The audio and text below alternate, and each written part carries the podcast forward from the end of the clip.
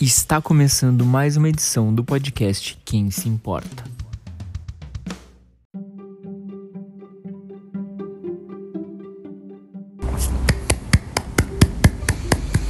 Então, ouvindo isso é o barulho das palmas, porque realmente quando esse filme terminou eu fiquei de pé, bati palmas e comemorei porque é um filme maravilhoso eu assisti ele sem muita expectativa, porque eu tinha muito medo de me decepcionar, porque quem já assistiu o primeiro sabe que é um filme maravilhoso. Inclusive, o primeiro filme eu até demorei para assistir, porque eu lembro que quando foi lançado eu achei bastante hype e tal, daí eu não tinha ido no cinema olhar. E eu pensei, gente, não pode ser tão bom. E aí eu lembro que um pouco antes da pandemia acontecer, lá no final de 2019, eu, uma amiga veio aqui em casa e a gente assistiu. E, enfim, uma experiência incrível, tanto quanto esta segunda parte. Eu não sei realmente dizer qual que é melhor, porque esse é tão bom quanto.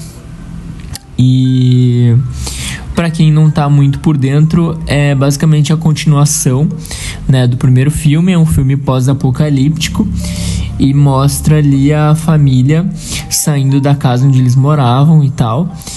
E tem todo aquele rolê da invasão alienígena estar acontecendo no mundo. E é o seguinte, é, para que tu não seja caçado pelos alienígenas, tu não pode fazer nenhum tipo de barulho. Então é engraçado até a gente assistir esse filme de uma maneira filosófica e pensando qual o valor do nosso silêncio, né? Será que a gente sempre tem que fazer esse barulho caótico e e alto, né? Que a gente hoje em dia parece que tem essa obrigação de falar. A gente sempre tem que dar a nossa opinião, a gente sempre tem que se mostrar presente, né? Aí eu fiquei me questionando isso.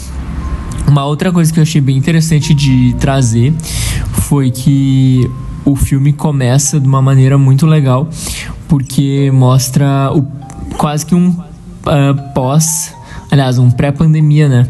Tá todo mundo lá feliz vivendo sua vida. Aí começam a dar as notícias de que tá acontecendo uma coisa grande no mundo, as pessoas ainda não dão muita bola, alguns é, não, não enxergam a existência, né? não querem enxergar. E aí acontece a invasão logo no começo, né? E eu tava também imaginando que o John Krasinski, que para quem não tá muito lembrado, é aquele cara do The Office, que ele é o marido da Emily Blunt. E aí lá fazendo o filme, ele aparece, tá? No começo, então assim, a gente não vai sentir tanta falta dele, porque ele aparece no filme por um bom tempo, ali na, na introdução, basicamente. E é tão engraçado ver o quanto esses filmes, né, dessa, dessa saga, digamos assim, dessa trilogia, possivelmente, conseguem fazer com que a gente fique maravilhado logo ali no começo, né, na introdução, no, logo nos primeiros 12 minutos, acontecem coisas muito maravilhosas que fazem a gente falar, bom, esse é um eu tô eu tô presente aqui, eu, eu tô eu estou diante de uma obra-prima, né? Porque realmente é isso que acontece. Quando acabou, não acreditei que já tinha acabado, porque a experiência foi muito boa e eu espero ver em breve uma nova parte, né? Inclusive a Emily Blunt disse que não queria fazer uma segunda parte. Falou pro marido dela, falou o seguinte: encontra outra pessoa aí, eu não quero fazer, senão a gente vai cagar, né, em cima do que a gente já fez. Não quero, a gente vai fazer uma coisa inferior. Aí ela leu o roteiro, né? Ele pediu com todo carinho cuidado. E aí ela leu o roteiro, se apaixonou e tudo mais e fez.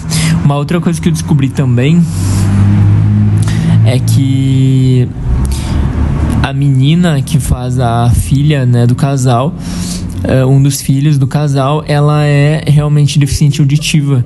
E aí todos no set tiveram que aprender e tal, inclusive produção e tudo mais. E eu achei maravilhoso, né? Olha que uh, espetáculo, né? Um filme promovendo a diversidade de diversas formas. Mas isso é só um, um ganho, assim, também que a gente teve no filme, porque realmente o filme é maravilhoso. Não percam tempo, assistam.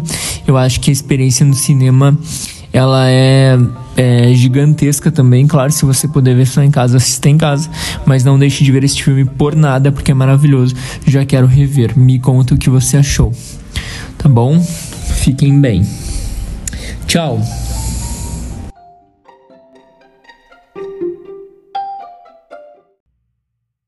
Se inscreva na sua plataforma preferida de streaming e nos siga nas redes sociais, arroba ImportaCast.